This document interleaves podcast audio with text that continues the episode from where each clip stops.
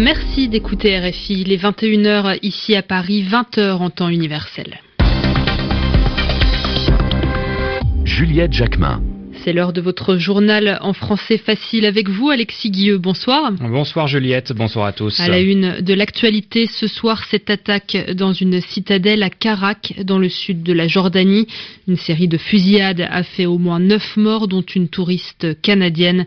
L'attaque n'a pas été revendiquée. À la une également l'inquiétude de la Confédération des syndicats japonais après un rapport qui montre que la moitié des heures supplémentaires ne sont jamais payées dans le la colère des familles des trois femmes kurdes assassinées à Paris en janvier 2013. Leur assassin présumé devait être jugé le mois prochain, mais il est mort hier après une longue maladie du cerveau. Et puis comme tous les dimanches, nous retrouverons Yvan Amar qui nous expliquera l'expression de la semaine. Aujourd'hui, l'expression jouer sa carte. Le journal. Le journal. En français facile. Le bilan est lourd après la série de fusillades à Karak, aujourd'hui un site touristique dans le sud de la Jordanie. Neuf personnes au moins ont été tuées. Parmi eux, au moins cinq policiers, mais aussi des civils jordaniens et une touriste canadienne. Il y a une trentaine de blessés. Les hommes non identifiés ont d'abord ouvert le feu sur des patrouilles de police avant d'entrer dans la citadelle.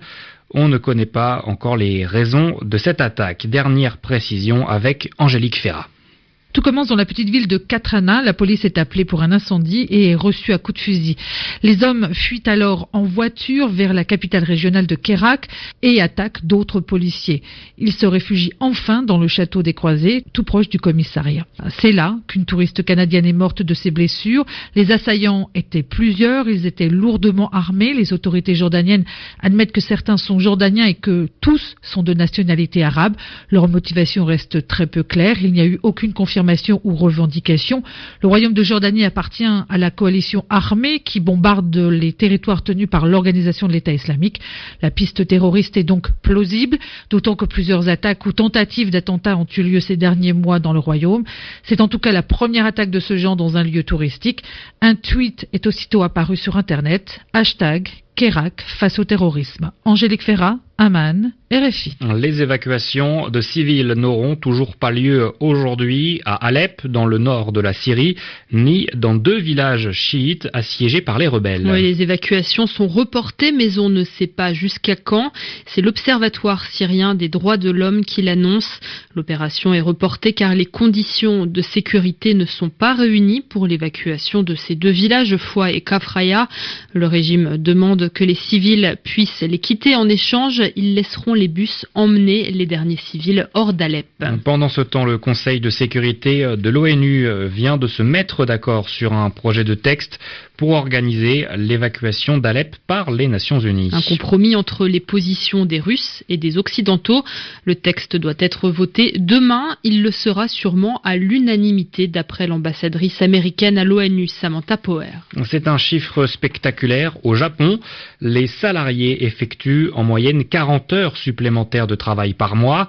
Des heures qui, pour près de la moitié, ne sont pas payées tout simplement parce que les employeurs ne les comptent pas. C'est la Confédération des syndicats japonais qui est à l'origine d'une étude sur la question et elle dénonce aujourd'hui cet écart important entre les statistiques officielles et la réalité. Les précisions de Francine Quentin. Au Japon, le pays du karoshi ou décès par excès de travail, la durée légale hebdomadaire du travail est de 40 heures, mais la loi ne fixe pas le plafond d'heures supplémentaires qu'un salarié peut effectuer, d'où l'équivalent d'une semaine supplémentaire de travail par mois, soit 40 heures en moyenne, mise en évidence par cette étude. Mais ni le patronat ni les syndicats ne semblent vraiment s'en préoccuper, car c'est traditionnellement la contrepartie de la garantie de l'emploi à vie, et ce temps est soumis à la pression de environnement, employeurs et même collègues.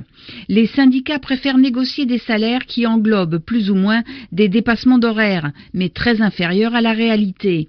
Or, selon les spécialistes de la santé au travail, au-delà de 20 heures supplémentaires par mois, ajoutées aux 40 heures hebdomadaires, on entre dans une zone à risque où le sommeil ne suffit plus à la récupération, d'autant plus que les Japonais ne prennent en moyenne que la moitié de leurs trois semaines de congés payés par an. Francine Quentin, au Venezuela, le président recule à cause de la colère de la population. Cette semaine, les billets les plus utilisés dans le pays, les billets de 100 bolivars, devaient être supprimés.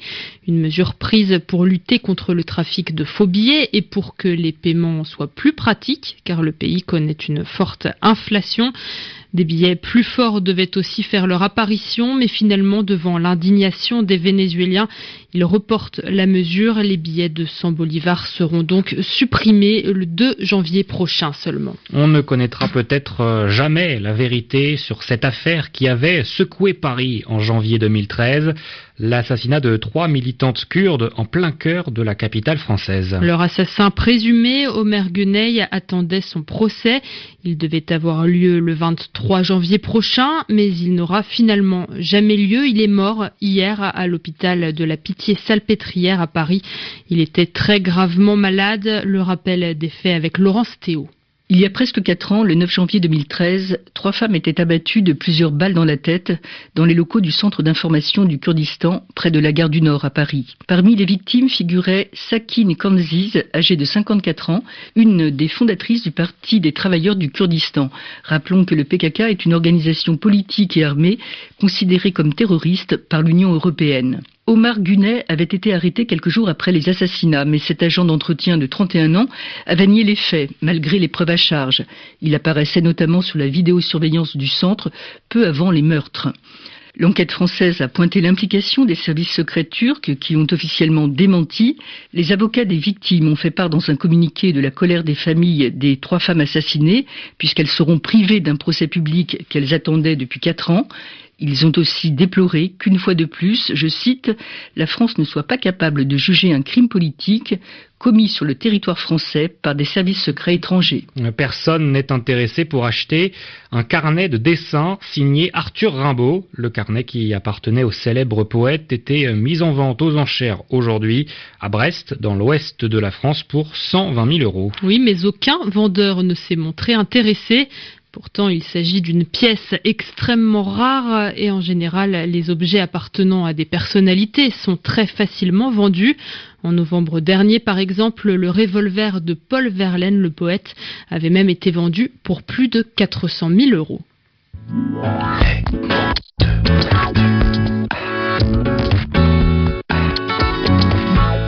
Et on retrouve Yvan Amar pour l'expression de la semaine. Au Congo, l'opposition veut jouer la carte du rassemblement, c'est-à-dire miser sur le rassemblement. Et on est là dans le vocabulaire du jeu. L'opposition se dit que le rassemblement, c'est vraiment la meilleure tactique. Et si on joue cette carte, ça indique bien non seulement l'idée du jeu, mais l'idée aussi du risque. C'est un petit peu comme un pari. On a toutes les chances que ce soit la meilleure chose à faire. On a toutes les chances, mais on n'en est pas totalement sûr. Et en effet, quand on joue aux cartes, il faut jouer la bonne carte et au bon moment pour remporter le pli, pour, comme on dit de façon familière, pour rafler la mise. Et on parle aussi, si on veut en rajouter, de carte maîtresse, celle qui de toute façon sera plus forte que toutes celles que pourraient jouer les adversaires. Alors, si on veut être encore plus certain de l'emporter, on va jouer un atout. Et on sait que l'atout, c'est la couleur qui prime sur les autres couleurs. Hein. les quatre couleurs étant pique, trèfle, cœur et carreau. Alors, euh, pendant une partie, il y a une couleur qui est plus forte que les autres, c'est la couleur de l'atout.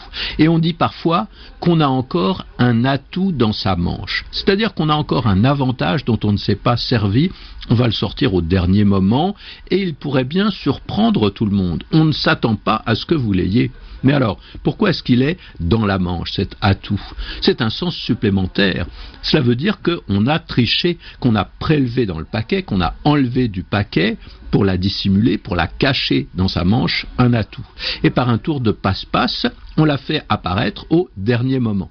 Alors, quand on utilise cette formule, avoir encore un atout dans sa manche, on n'a pas dans la tête l'idée d'une tricherie, simplement d'une certaine adresse. Mais l'origine de l'expression évoque bien la triche. Des précisions signées Yvan Amar, RFI 21h10, ici à Paris. Merci Alexis Dieu. Merci Juliette Jacquemin.